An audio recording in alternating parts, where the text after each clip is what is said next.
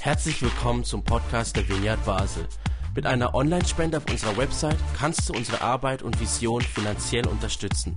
Vielen Dank fürs Mittagen und viel Spaß beim Zuhören. Schön, euch zu sehen, die hier live dabei sind und schön, dass ihr am Livestream sitzt.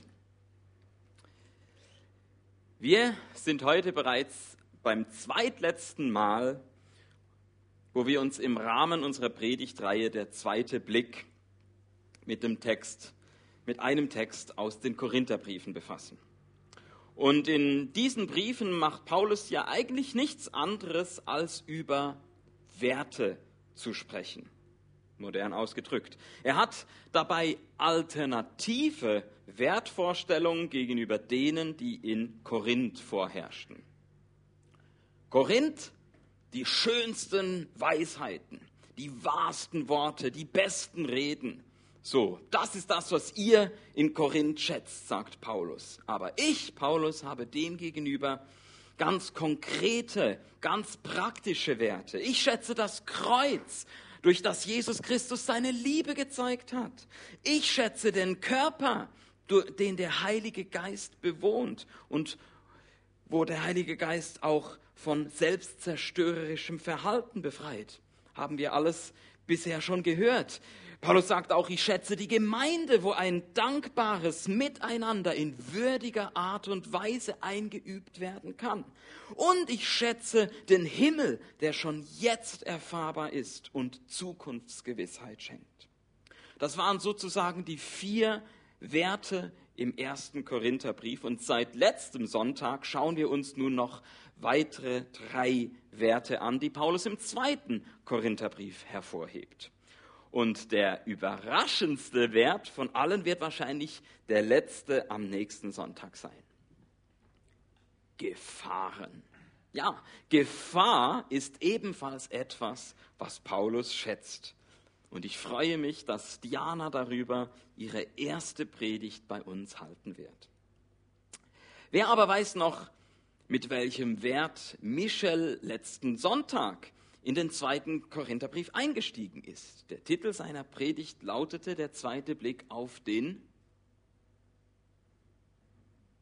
Dienst. Ja, uns allen ist eine große Aufgabe anvertraut. Menschen sollen Jesus erkennen und erleben und sie, wie sollen sie diesen Auftrag erfüllen? Indem sie das ganz auf eine ehrliche und bescheidene Art und Weise tun, ohne Überlegenheitsgefühl. Das heißt, wir sind bereit, immer wieder selber zu lernen und nicht nur zu belehren. Wir gestehen uns ein, auch wir sind immer wieder verloren und brauchen immer wieder Rettung. Also fängt alles damit an, dass wir selber auf Jesus schauen und seine Taten auch einfach mal selber ausprobieren. Und genau da möchte ich mit meiner heutigen Predigt noch gleich mal wieder anknüpfen. Paulus hat Jesus nämlich nicht nur vor Augen als derjenige, der gezeigt hat, wie man dient, sondern auch als denjenigen, der zeigt, wie man bereitwillig gibt. Und ich will es gleich vorwegnehmen, wenn wir uns heute mit dem Thema Geben beschäftigen, dann geht es nachher nicht einfach um einen Spendenaufruf für die Vineyard Basel. Also so nach dem Motto, lieber Jesus, lieber Paulus, ich hoffe, es ist okay, wenn ich euch kurz instrumentalisiere. Wir haben ja unser finanzielles Jahresziel noch nicht erreicht. Nein, es geht heute um viel mehr. Für mich und auch für Paulus, wie wir sehen werden ein viel bedeutenderes, globales Ziel haben wir Menschen nämlich auch immer noch nicht erreicht. Und zwar die Überwindung von sozialer Ungleichheit. Die Überwindung von sozialer Ungleichheit. Und darum lautet der heutige Predigtitel so. Der zweite Blick auf den Ausgleich. Fangen wir aber vorne an. Ich möchte euch jetzt einladen, mit mir einfach mal Bibel zu lesen. 2. Korinther Kapitel 8. Und wenn ihr eine Bibel habt, dann könnt ihr da auch mitlesen. Und sonst lese ich jetzt euch einfach mal vor, wie das Ganze beginnt.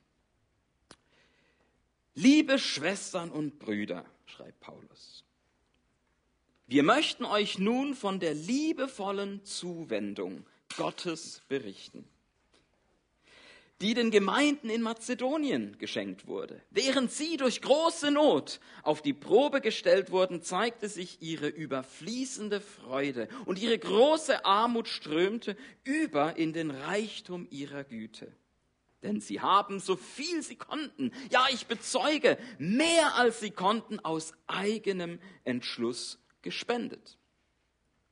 Sie haben uns nachdrücklich um die Zuwendung und Gemeinschaft gebeten, die sich aus der Unterstützung der heiligen Schwestern und Brüder in Jerusalem ergibt. Und sie gaben nicht nur, wie wir es erhofften, nein, sie haben sich selbst gegeben.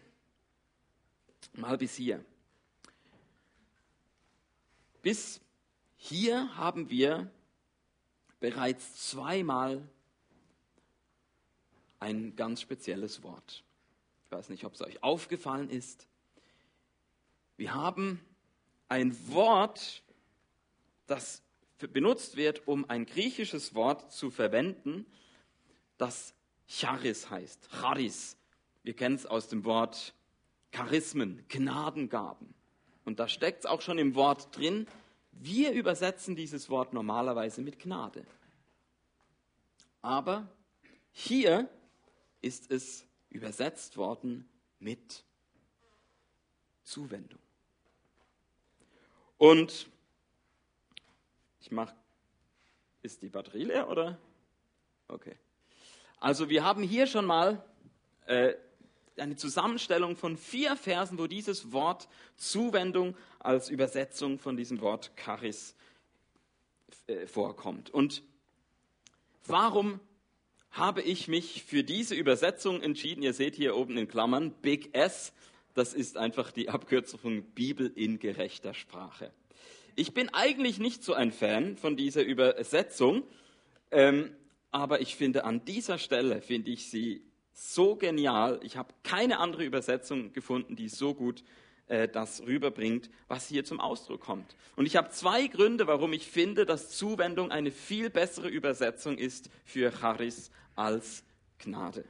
Der erste Grund ist speziell für diese Stelle hier, weil wir merken ja, dass dieses Wort im Griechischen eine Doppeldeutigkeit hat. Einerseits meint es eben Gnade oder eben Zuwendung, man könnte auch sagen Gunst im ganz allgemeinen Sinn. Und dann gibt es aber noch diesen besonderen Sinn im Sinn von finanziell. Und das kommt mit dem deutschen Wort Zuwendung super rüber, weil wir sprechen ja auch von finanzieller Zuwendung. Also diese Doppeldeutigkeit ist genauso wie im Griechischen hier an dieser Stelle es gemeint ist, die können wir in der Übersetzung erhalten, wenn wir mit Zuwendung übersetzen. Es gibt aber noch einen zweiten Grund und der, der ist jetzt nicht nur wegen dieser Stelle hier, ganz allgemein. Dieses Wort Charis im Griechischen oder auch Chesed im Hebräischen, was äh, in der Bibel das Wort eben ist, was wir allgemein gewöhnlich mit Gnade übersetzen, wird durch die Übersetzung mit Gnade eigentlich, ähm, da wird etwas in dieses Wort hineingebracht, was, was eigentlich vom ursprünglichen Wort her nicht so eingeschränkt steht. Und zwar, wenn wir Gnade denken oder Gnade hören, dann ist da immer so ein bisschen die Vorstellung dabei, wir sind Untergebene und da ist jemanden, den betteln wir um Gnade. Ich hab's nicht verdient, aber bitte begnadige mich. Oder ähm, ja, äh, ich äh, bin so ein Armer und, und, und überhaupt nicht würdig oder so, aber würdest du vielleicht mir deine Gnade erweisen? Ja, und dann ist eben da vielleicht irgendein Herr, ein König oder eben in der Bibel oft Gott. Und ich sage gar nicht, dass diese, dieses Gefälle äh, nicht auch eben an manchen oder sogar vielen Stellen. Ich weiß es jetzt nicht, wie es von der Aufteilung ist, aber sicher ist es auch oft mit gemeint. Klar, Gott ist Gott, da ist ein Gefälle, da ist nicht Augenhöhe einfach so.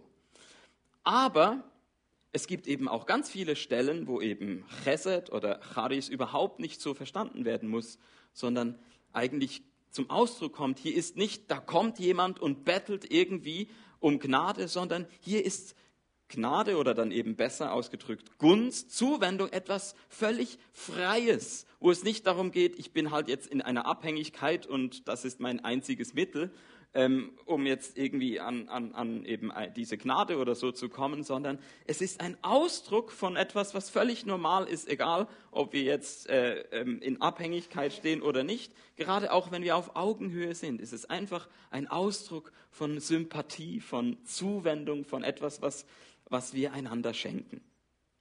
Und ich finde, das ist ein wichtiger Unterschied, gerade auch wenn wir nachher noch sehen werden, was äh, hier alles mitschwingt, wenn wir diese Zeilen in Korinther lesen. Aber ich würde es gerne noch weitergehen. Ähm, ich habe es schon angezeigt, äh, Verse 6 und 7. Da kommt es wieder. Also haben wir Titus ermutigt, diese freundliche Zuwendung, wie er auch bei euch in Gang gesetzt hat, wie er sie auch bei euch in Gang gesetzt hat, zu vollenden aber wie ihr in allem reich seid, im Vertrauen und Wort, im Erkennen und großer Hingabe, in der Liebe, die ihr von uns bekommen habt und die unter euch lebt, so gebt auch reichlich für diese Zuwendung. Also ihr seht, hier geht es immer hin und her. Einmal ist Zuwendung im allgemeinen Sinn gemeint, als ein Ausdruck von Gottes Wesen, sein Charakter, seine Haltung. Und dann geht es aber auch eben um Zuwendung in diesem besonderen finanziellen Sinn. Und das Ganze wird jetzt getoppt mit dem letzten Vers hier. Vers 9. Erkennt doch die liebende Zuwendung Jesu Christi, der uns leitet. Er, der reich war, ist um euretwillen arm geworden, damit ihr durch seine Armut reich werden sollt. In Kurzform, in wunderschöner Dichte wird hier auf den Punkt gebracht oder die Antwort auf zwei Fragen gegeben. Wer war Jesus und was hat er für dich und mich getan? Er, der reich war, was hat er für dich und mich getan? Ist um euretwillen arm geworden, damit ihr durch seine Armut reich werden sollt.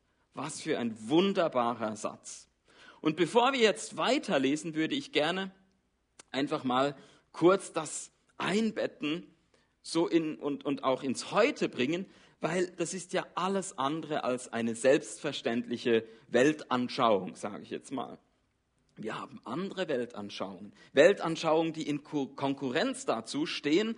Und ich war so in der Vorbereitung der Predigt auch so auf Zitatsuche und dann geht man mal so zu Wikiquote und da war auch äh, ein Eintrag zum Thema Egoismus. Und da habe ich einen Spruch gefunden, der mir sehr bekannt vorgekommen ist und euch vielleicht auch. Da steht, wenn sich jeder um sich selbst kümmert, ist für alle gesorgt. Wer kennt es? Ist kein Zufall, dass es bekannt ist, denn, das war für mich neu, in, hinter diesem Spruch stand bei Wikiquote aus der Schweiz. ja, und äh, Jetzt nicht, dass ich da besonders stolz drauf wäre oder so. Wieso? Kennt man da nicht ein anderes Land oder so? Aber ja, das deckt sich mit dem, wie ich aufgewachsen bin. Ich bin aufgewachsen mit meiner Mama als Alleinerziehende in Solothurn. Und meine Mama hat genau das, dies, diesen Spruch, wenn jeder um sich selbst äh, sich kümmert, so, dann ist für alle gesorgt. Das hat sie gemerkt, das ist so richtig so die dominierende Weltanschauung in der Kleinstadt Solothurn, wo sie wahrscheinlich dadurch als Zugezogene, wenn sie dann mit mir im Kindergarten oder in der Schule andere Eltern kennengelernt haben, hat sie immer wieder gemerkt, die ticken alle irgendwie so. Und sie hat dann, ist dann nach Hause gekommen und hat so gesagt, ja, ähm, äh, irgendwie äh, ich habe da wieder jemand Neues kennengelernt und so, ach, wir haben uns ganz nett unterhalten und so und super freundlich und so, aber die wählen FDP. also, es war immer wieder bei meiner Mama, dass sie sich einfach da irgendwie nicht in Solothurn so richtig heimisch gefühlt hat. Hier wurde immer so die Eigenverantwortung rausgestrichen. Die Leute haben immer so zu verstehen gegeben, das, was ich bin und das, was ich habe, das ist das Ergebnis von meiner Leistung und von meinem Verdienst. Und dieser Liberalismus, das ging für meine Mutter überhaupt nicht. Warum nicht? Ihr werdet es äh, gleich verstehen. Man, äh, Flo, du darfst jetzt die Folie hinmachen. Meine Mutter war vorhin in Berlin, hat dort gelebt, äh, genau genommen in West-Berlin, aber sie hat da, glaube ich, auch immer mal so ein bisschen rübergeschielt. In den Osten, ich glaube nicht, dass sie jetzt ein Fan äh, direkt war oder jetzt unkritisch irgendwie den Sozialismus dort betrachtet hat, aber sie war doch, doch genug, sage ich jetzt mal, in linken Kreisen unterwegs, dass sie natürlich ähm, vor allem gefunden hat, ja, es muss dies, das, das muss dies, diese Reichen und so, wenn die nicht freiwillig geben, so, da muss der Staat dafür sorgen, dass da umverteilt wird, so, da muss den Armen äh, von dem, von dem Reichtum der Reichen gegeben werden, da muss doch Solidarität und wenn es eben nicht äh, äh, äh, einfach so passiert, so, dann muss man da nachhelfen und so ist doch klar. Und es ist einfach, um, um da noch irgendwie so ein bisschen die, die, die, die Spitze, die, das Tüpfelchen auf dem i, meine Mutter wurde mal mit festgenommen, nachdem ein linksterroristischer Anschlag war von der Roten Armee-Fraktion, weil sie wahrscheinlich ähnlich aussah wie eine von diesen Linksterroristinnen, aber glaube auch eben nur, weil sie in diesem Kreis von Leuten, die wahrscheinlich schon auch so ein bisschen sympathisiert haben mit diesen Roten da, ähm, äh, sich da auch bewegt hat und so. Also, und jetzt stellt euch eben vor, so eine Frau kommt nach Solothurn und versteht irgendwie nicht, wie man äh, eine so unsolidarische Einstellung haben kann. Aber jetzt kann man natürlich sagen, ja, äh, die Mauer ist ja gefallen, wir leben heute im 21. Jahrhundert, dieser kalte Krieg ist zum Glück vorbei und irgendwie so. Und naja, wir haben ja gerade die US-Wahlen äh, verfolgt und gemerkt, äh, das gibt es irgendwie immer noch. Leute, die denken, nur weil wir hier äh, irgendwie sozialversichert und krankenversichert sind, dass wir hier im Sozialismus leben. Also ähm, irgendwie ist es doch nicht so weit hergeholt, dass Paulus in eine Wirklichkeit hineinspricht mit diesem äh, Vers, wo wahrscheinlich es auch so Einstellungen gibt, Weltanschauungen, die eine gewisse Zeitlosigkeit haben, die man immer wieder antrifft. Und Jetzt im Fall von den USA ist ja auch, sage ich jetzt mal, das Erschreckende für viele von uns, dass es ja nicht einfach nur halt Leute sind, die irgendwie republikanisch und Trump wählen oder so, sondern für uns ist ja auch vor allem bedenklich, dass es ja vor allem Leute sind, die eben wie wir sagen, wir glauben an Jesus Christus. Wir sind äh, Leute, die äh, verstehen gerade das, aus, aus unserem Glauben heraus, dass man diese Weltanschauung teilen soll von einem wirtschaftlichen Liberalismus kombiniert mit einem gesellschaftlichen Konservativismus so und das ist doch bitteschön das, was biblisch ist äh, oder etwa nicht. Und ich, ich bin jetzt nicht hier, um zu sagen, ich kann alles beurteilen und ich weiß es besser oder so. Ich, ich stehe eher so und sage, ich, ich verstehe es irgendwie nicht. Ich verstehe nicht, warum man verhindern muss, dass der Staat irgendwie beiträgt zur Überwindung von sozialer Ungleichheit, als hätte man irgendwie so Angst, dass dann ähm, für die private Großzügigkeit und das soziale Handeln von Kirchen und Gemeinden irgendwie dann nichts mehr übrig bleibt. Also ich glaube, alle von der Vignette Basel können doch bestätigen, obwohl wir einen Sozialstaat hier haben, gibt es immer noch genug für uns auch zu tun, um uns für eine bessere Welt einzusetzen. Also ob, als ob, und jetzt komme ich wieder zu diesem Gefälle von Gnade, so als quasi Gott hat es nötig, uns irgendwie in Armut zu halten oder so, damit er uns immer wieder uns äh, Gnade erweisen kann und so und so kommt es mir manchmal auch vor, wenn es um private Großzügigkeit geht. Die ist natürlich super bewundernswert bei den Amis, also da würden die Amis wahrscheinlich wiederum sich den Kopf an den Kopf fassen bei uns und sagen, was? Und für die Gemeinde habt ihr nur so, nur so wenig übrig und so, äh, was, was ist denn los und so, ihr denkt mit euren äh, Abgaben äh, für AHV und weiß nicht was und so, ist die Sache erledigt und so. Paulus sagt doch, sie haben sich selbst gegeben, nicht nur das Geld und äh, so, also und so kann man natürlich jetzt lange streiten, ich will auch nicht allzu weit vom, vom Thema abkommen. Aber ja, es ist so eine zweischneidige Sache mit, mit diesem, wie, wie ist Paulus zu verstehen, wie ist überhaupt so die Bibel zu verstehen, wenn es darum geht, was ist der richtige Weg, um eben in äh, dieser Welt das Problem von Armut und sozialer Ungleichheit irgendwie zu lösen. Und was ich auf jeden Fall um das eben jetzt auch nochmal äh, zu würdigen von unseren amerikanischen Geschwistern, was die sicher verstanden haben im Privaten, ist dieses sich verschenken. Und ich habe in einem Buch ein schönes Zitat gefunden. Es ist kein Buch aus Amerika, es ist äh, aus der deutschsprachigen Vineyard-Bewegung. Wertvoll heißt es. Und da finde ich es schön auf den Punkt gebracht. Da steht, und jetzt, äh, Flo, kannst du noch eins weitermachen, genau. Jesus von Nazareth proklamiert eine Gemeinschaft von Menschen, die unter einem neuen Paradigma leben, dem Reich Gottes. Diese Realität macht sie frei, frei von der Furcht, zu wenig Zeit zu haben, zu wenig Geld zu besitzen oder im Leben zu kurz zu kommen. Sie verschenken sich. Sie verschenken sich. Ich finde, da steckt so viel drin von dem, was eine Herausforderung ist für uns alle. Denn es ist völlig egal, ob jetzt unser Paradigma, Paradigma heißt einfach übersetzt, ist ein Fremdwort, Beispielmuster oder eben jetzt hier verwendet im Sinn von Denkmuster, die grundlegende Denkweise. Ich weiß nicht, was deine grundlegende Denkweise ist oder eben auch die Denkweise, die du jetzt einfach so aus der Kultur oder eben, ob du jetzt aus einer kleinen oder Großstadt oder vom Land oder weiß nicht wo äh, so herkommst und halt diese Werte irgendwie automatisch eingeimpft bekommen hast. So, ich glaube, es ist völlig egal, ob Liberalismus, Sozialismus, Konservativismus, progressiv, irgendwie. Schlussendlich ruft Jesus von Nazareth uns aus, auf zu einem Paradigmenwechsel, dass wir unser Denkmuster wandeln, dass wir unsere Lebenseinstellung verändern.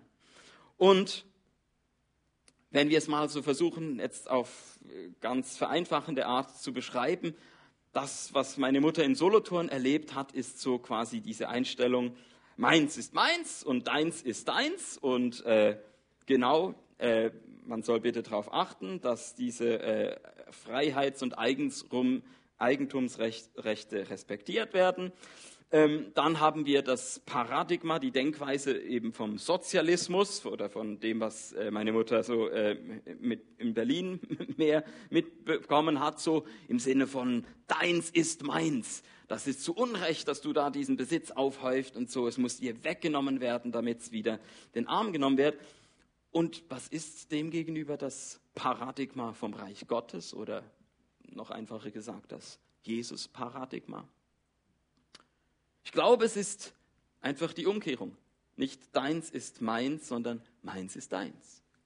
Ich habe das hier in der Vineyard Basel wunderbar erleben dürfen. Als wir noch auf Wohnungssuche waren, haben ganz viele Leute von euch gesagt, hey Till, meins ist deins, mein Haus ist offen für dich, mein Gästebett steht zur Verfügung für dich, mein Kühlschrank ist äh, gefüllt, bediene dich, so und da habe ich sehr viel von diesem Jesus-Paradigma erleben dürfen durch eure Gastfreundschaft. Und so würde ich als Zwischenfazit sagen, ja, was wir bei Jesus finden oder auch bei Paulus, ist dieses sich verschenken, das sich selbst geben, dass man freundlich und liebevoll und bedingungslos sich zuwendet. Und eben nicht im Sinne von, ich beuge mich jetzt herab oder so und dann fühle ich mich gut dabei, weil ich jemandem irgendwie was, äh, ähm, eine Gnade erweisen konnte oder so, sondern im Sinne von diesem Vers 9. Er, Jesus, der reich war, ist um euretwillen arm geworden, damit ihr durch seine Armut reich werden sollt. Das eine Begegnung auf Augenhöhe stattfinden kann, dass ein gegenseitiges sich zuwenden stattfinden kann, was aus Freiheit geschieht und nicht aus irgendwelcher Not und, und Abhängigkeit heraus. Meins ist deins. Mit drei Worten versuche ich dieses Jesus-Paradigma mal ganz vereinfacht zu übersetzen. Und jetzt möchte ich aber noch mit Paulus einen weiteren Schritt gehen und zwar hat Paulus natürlich bis jetzt wunderbar überschwänglich. Habt ihr das gehört zum Anfang? Ja, diese Euphorie. Wow, die haben mehr als wir erwartet haben und mehr als erhofft und wow, wie die in Mazedonien und so. Ist das nicht genial und so? Also ihr merkt, Paulus macht das natürlich sehr clever, wie er die Leute jetzt für diese Kollekte gewinnen will. Und doch merke ich, wenn man jetzt noch weiter liest, sieht man, dass Paulus da auch so ein bisschen zwei Gruppen im Blick hat und damit auch so ein bisschen zwei Probleme, die uns schon begegnet sind in Korinth. Ich möchte es jetzt erstmal äh, äh, vergleichen mit etwas, was wir gerade in der aktuellen Corona-Krise erleben. Da gibt es so die eine Gruppe und die sagt so, ja, der gute Wille, das ist das, was zählt. Ja, und dann sehen wir, haben wir so immer diese lustigen Begegnungen in der Öffentlichkeit oder in der S-Bahn so und dann, oh ja, ja, irgendwie, ich halte mir jetzt kurz so den Schal vorne dran. Oder ähm, Leute können sehr kreativ sein, wenn es darum geht, einfach, ja, ich will ja ein bisschen zeigen, dass ich da einen guten Willen habe, so, aber hey, eine Kontrolle über das Ergebnis haben wir doch sowieso nicht so. Also es geht ja eigentlich bei dieser Maskengeschichte so einfach um eine symbolische Ersatzhandlung, so, ja, ähm, und äh, ja, jetzt eben kann man halt da irgendwie mal kurz T-Shirt hochziehen, wenn man es äh, gerade vergessen hat mit der Maske oder ach ja. Und da gibt es die andere Gruppe, die natürlich sagt, das geht ja gar nicht und so, was jetzt irgendwie so ein grobmaschig gehäkeltes Ding vor dem Gesicht, das kannst du wirklich jetzt kannst du gar nichts anziehen, das hat doch nichts mehr äh, mit äh, Prävention zu tun. Nur das Ergebnis zählt. Das Ergebnis ist das Entscheidende. So dem Virus ist doch der gute Wille egal. Darum brauchen wir ganz klare, harte Linien, Richtlinien und staatliche Durchsetzung und die Polizei muss da hinterher sein und so und überhaupt so mit diesem Lockdown Light. Das bringt doch alles nicht. Es geht ums Ergebnis. Es muss hart durchgegriffen werden. Alles runtergefahren werden. So. Ich glaube, das sind so man könnte sicher noch weitere Gruppen äh, benennen in diesem Garten. Ich habe jetzt noch nicht über die Covidioten gesprochen. Äh, da gibt es, glaube ich, noch mal eine äh, andere Stufe. So. Aber ähm, einfach so dieses, die gute Wille zählt auf der einen Seite und nur das Ergebnis zählt, sind, glaube ich, so klassische Gruppen, die sich oft gegenüberstehen. Nicht nur in der Corona-Krise, sondern auch hier bei Paulus. Denn wenn wir jetzt äh, weiterlesen, dann kommt ein interessanter Satz oder zwei. Paulus sagt, jetzt bringt diese Aktion auch zum Abschluss, damit das Ergebnis dem guten Willen entspricht. Je nachdem, was ihr aufzubringen vermögt, denn wenn der gute Wille da ist, dann sind alle willkommen mit dem, was sie haben und es spielt keine Rolle, was sie nicht haben. Was sagt Paulus? Der gute Wille zählt, das Ergebnis zählt. Paulus sagt, beides.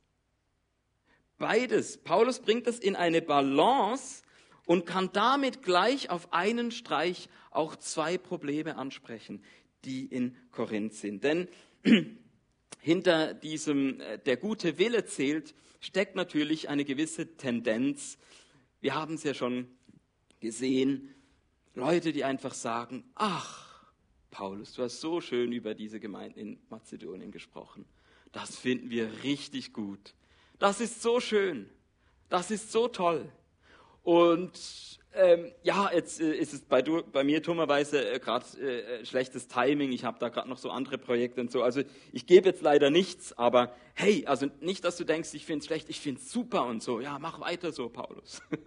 und ich glaube, das kann schnell mal passieren eben wenn man so schön geistige Werte hat wie die in Korinth und Paulus verzweifelt als Praktiker, als jemand, der findet es nur, wenn es konkret wird, dann ist es auch wirklich echt und so, der kann schon verzweifeln und ich würde so sagen, wenn man zwischen den Zeilen liest, könnte man denken, dass da diese Gruppe äh, oder diese Tendenz angesprochen wird. Es wird aber auch die andere Tendenz angesprochen, so das Ergebnis zählt im Sinne von, vielleicht erinnert ihr euch noch bei Michel, äh, wo er über das Abendmahl gesprochen hat, gab es ja diejenigen, die eher zu den Wohlhabenderen gehört haben in der Gemeinde, die schon früh gekommen sind und sich dann schon angefangen haben, äh, richtig äh, gut am Buffet zu bedienen und, und, und schon ordentlich getrunken haben und die anderen, die erst noch lange arbeiten mussten und später kamen und die mussten dann hungrig sein, weil es nichts mehr für sie gab. Und diese erste Gruppe der äh, eher Wohlhabenden so, das sind natürlich die, die denken, oh ja, Kollekte, jetzt sind wir dran. Jetzt können wir uns einen Namen machen. Jetzt können wir mal eine Zuwendung in einer ansehnlichen Höhe hier äh, in den Topf schmeißen und so und möglichst so, dass es alle mitbekommen so. Und dann haben wir endlich äh, mal etwas, wo wir zeigen können, wow, du hast ja wirklich jetzt wirklich äh, eine enorme Spende geleistet. Boah, toll und so. Und dann sind wir wieder bei genau dem, wo wir es in der Einführungspredigt davon hatten. Ehre von Menschen. Und Paulus sagt, es geht nicht um die Ehre von Menschen. Gerade auch Kollekte soll nicht ein Ort sein, wo jetzt plötzlich diejenigen beschämt werden, die nur wenig haben und die sie jetzt groß rauskommen, die viel haben, sondern ich glaube, Paulus will hier mit dem Vers 12 auch sagen, hey, es geht eben um die Ehre von Gott. Es geht nicht darum, dass wir im Mittelpunkt Punkt stehen mit unserer Großzügigkeit, sondern Christus der Herr. Wir sind nur Diener aus Liebe zu Jesus, haben wir letzten Sonntag gehört. Wir sind Diener.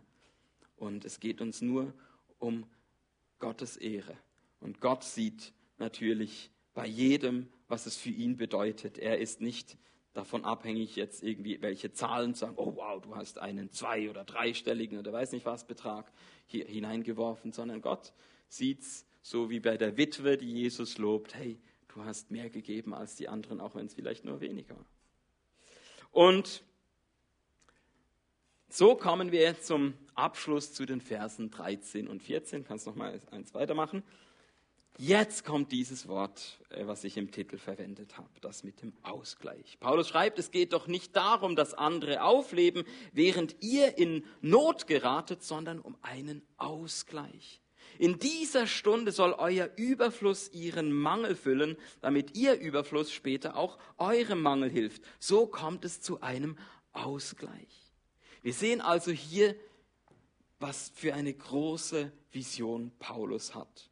Es geht ihm überhaupt nicht um irgendwie ein kurzfristiges Ergebnis, sondern er will ein langfristiges Ergebnis, einen Ausgleich unter den Gemeinden. Er will eine Balance auch eben von äh, Ergebnis und gutem Willen. Wir haben gesehen, es führt direkt von dieser Haltung der Zuwendung, führt es zu diesem Ergebnis des Ausgleichs. Paulus spricht über Zuwendung und über Ausgleich. Das ist das, worum es in diesem Text geht. Es geht also nicht einfach um eine einzelne Spendenaktion ohne Nachhaltigkeit, wo man einfach mal kurz jetzt irgendwie äh, äh, toll irgendwie was auf die Beine stellt, ohne sich weiter darüber hinaus Gedanken zu machen, sondern modern gesprochen denke ich, dass, dass, dass Paulus hier wirklich über soziale Gerechtigkeit nachdenkt, über die Un Überwindung von sozialer Ungleichheit unter den Leuten, die in diesen Gemeinden in Korinth, Mazedonien, Jerusalem und weiß nicht wo sonst noch äh, sind, dass dort eben die soziale Ungleichheit überwunden wird und auch durch diese Gemeinde im ganzen Mittelmeerraum. Darum Ausgleich, ganz wichtig für Paulus. Er hat eine große, ganzheitliche, umfassende Vision. Und es ist eben nicht ein Ausgleich im Sinne von sozialistischer Umverteilung, so gib her, das ist eigentlich meins oder das äh, gehört der Allgemeinheit oder so, sondern es ist eben die Umkehrung. Nimm an, meins ist deins im Sinne von diesem Jesus, der mit seiner freundlichen und liebevollen Zuwendung sich selbst gegeben und sich selbst bedingungslos verschenkt hat. Und alle sind willkommen, die von ihm gestartete Aktion zum Abschluss zu bringen. Alle sind willkommen. Und ich möchte jetzt einfach zum Schluss euch drei Fragen mitgeben. Die Band kann schon auf die Bühne kommen. Denn was uns ja schlussendlich interessiert ist, was bedeutet das für uns heute? Was willst du uns als konkrete Angebung mitgeben, Till? Und ich würde gerne diese drei Fragen euch mitgeben. Die erste Frage ist, wir können ja mal gucken, wo gelingt uns das bereits mit diesem Ausgleich? Wo gelingt es das unter uns und durch uns? Und ich habe schon das Beispiel gebracht mit eurer Gastfreundschaft. Ich denke, sehr naheliegend ist es auch an unseren Dienstag zu denken, Dienst am nächsten, Heilandsack. Dort passiert ganz konkret, dass Menschen, die unter sozialer Ungleichheit leiden, die wenig haben, die arm sind, ähm, etwas bekommen aus dem Überfluss einer Gesellschaft, wo viel Reichtum ist, wo viele Lebensmittel einfach weggeworfen würden. Und wir müssen es nicht mal selber bezahlen, sondern der, auf, die Aufgabe ist es einfach, da von dieser ähm, schlechten Verteilung äh, das irgendwie versuchen zu beheben und etwas von diesem Überfluss weiterzugeben an Menschen, die im Mangel leben. Und natürlich denke ich auch an eure Spendengroßzügigkeit. Auf jeden Fall denke ich da auch mit dran. Die, eure Zuwendungen für die Miete hier, eure Zuwendungen für die Löhne der Angestellten. Da ähm, geht es mir gar nicht darum, jetzt eben eine Predigt zu halten im Sinne von, so kommt mal Leute, jetzt macht mal was locker, sondern ich glaube, es sehe um unsere Finanzen viel anders aus, wenn nicht ganz viele von euch ähm, hier bereits genau diese Zuwendung die wir bei Jesus sehen, selber auch verkörpern.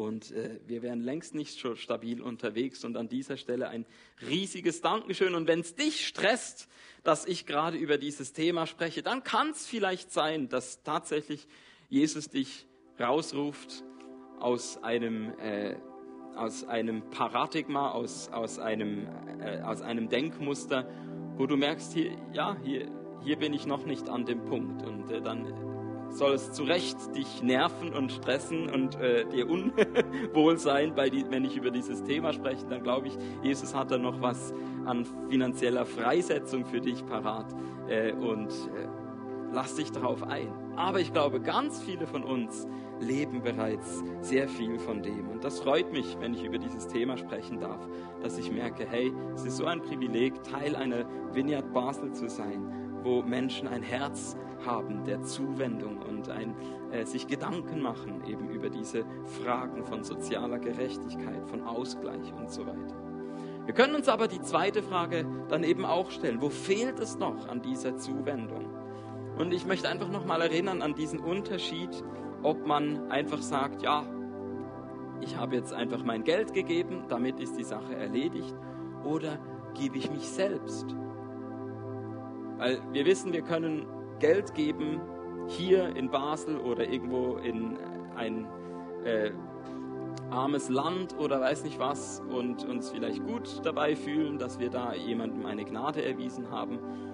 Aber es ist noch mal was ganz anderes, wenn wir zum Beispiel sagen, äh, ich gebe jetzt nicht nur jemandem Geld, der verschuldet ist und arm, sondern ich setze mich mit dem hin und äh, versuche mit dem herauszufinden, wie können wir ein Budget machen, dass er rauskommt aus der Schuld das heißt es für mich, sich zusammen mit dem Geld auch selbst zu geben. Und vielleicht gibt es da für den einen oder anderen noch einen Challenge, den er annehmen kann. Sagen, ja stimmt, ich habe mir mich, für mich das Thema immer schnell erledigt, indem ich einfach den Geldschein rausgerückt habe. Aber ähm, gibst du dich auch selbst? Ich glaube, gerade auch für uns äh, in der Vineyard Basel ist es doch mehr ein Nebeneffekt, dass auch noch Geld fließt in äh, äh die Kollekte oder so, weil das Hauptding ist, dass Menschen sich selbst verschenken, Menschen sich selbst gegeben haben hier in diese Gemeinde und sagen, hey, hier ist mein Herz. Und dann muss man gar nicht äh, irgendwelche Kollektenaufrufe machen oder so, sondern dann ist es ein ganz natürliches äh, Nebenprodukt, dass hier Menschen sich auch finanziell reingeben. Und ich glaube auch, dass Zuwendung eben wirklich nicht nur in diesem finanziellen Sinn äh, verstanden werden will, wenn wir nochmal an diesen Vers 9 denken von Jesus, der reich war und arm wurde, damit wir durch seine Armut reich werden. Es ist so ein umfassendes Bild von dem, was Jesus ist, von seinem Wesen her, von seinem Charakter und von dem, was auch wir mit unserem Wesen und Charakter äh, werden dürfen. Dass Zuwendung auch ganz nicht materiell vielleicht notwendig ist. Ich habe schon oft gehört von Leuten, die gesagt haben, ich war krank und eigentlich hätte doch der oder die das gewusst aus der Gemeinde, aber niemand hat nachgefragt.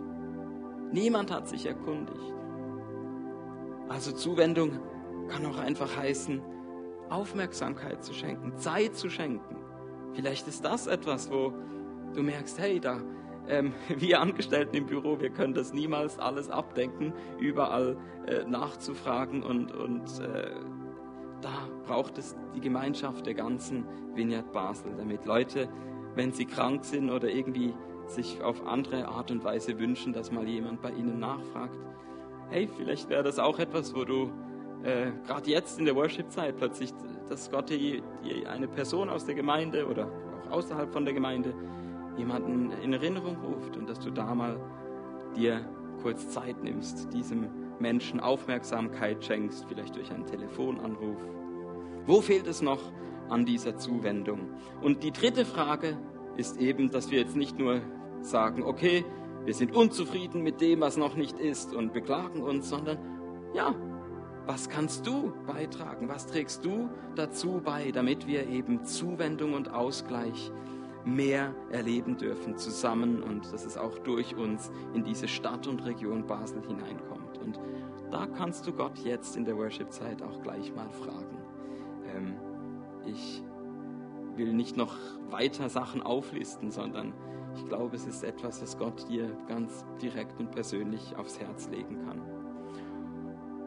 Wenn ich eine Sache noch nennen darf, dann sicher schon mal die Vorankündigung, Steffi wird es dann auch noch sagen, natürlich haben wir auch eine Kollekte heute und man darf diesen Bibeltext aus 2. Korinther auch ganz wörtlich nehmen mit einer Kollekte. Ich hoffe, es ist klar geworden, dass es mir nicht einfach jetzt darum geht, irgendwie diesen Text für meinen Zweck irgendwie zu instrumentalisieren, sondern ich wollte die große Vision predigen, aber ich glaube natürlich ist ein ganz konkreter Ausdruck davon, dass nachher, wenn wir eine Kollekte zusammentragen, dass du das gerade umsetzen kannst, was du heute gehört hast. Und wenn du am Livestream bist, dann machst du vielleicht neben dem äh, äh YouTube äh, Livestream jetzt noch ein weiteres Fenster auf für eine Banküberweisung. Wer weiß.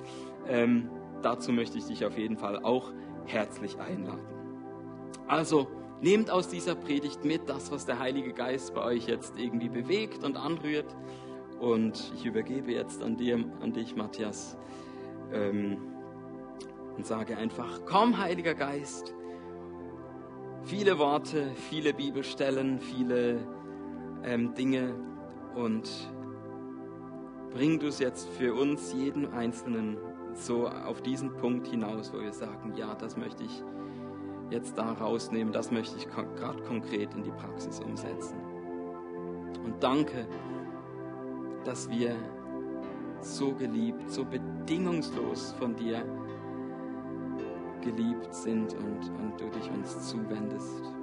Und ich glaube, das lässt uns nicht unverändert, wenn wir an einen Gott glauben, der arm geworden ist, damit wir durch seine Armut reich werden.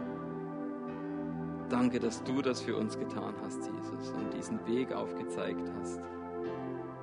Jesus, das wünsche ich mir, dass das zu etwas wird, was wir ganz unbewusst einfach uns aneignen und es ganz automatisch äh, zu unserem Lebensstil wird. Schenke uns in diesem Moment jetzt diesen Reich Gottes Paradigmenwechsel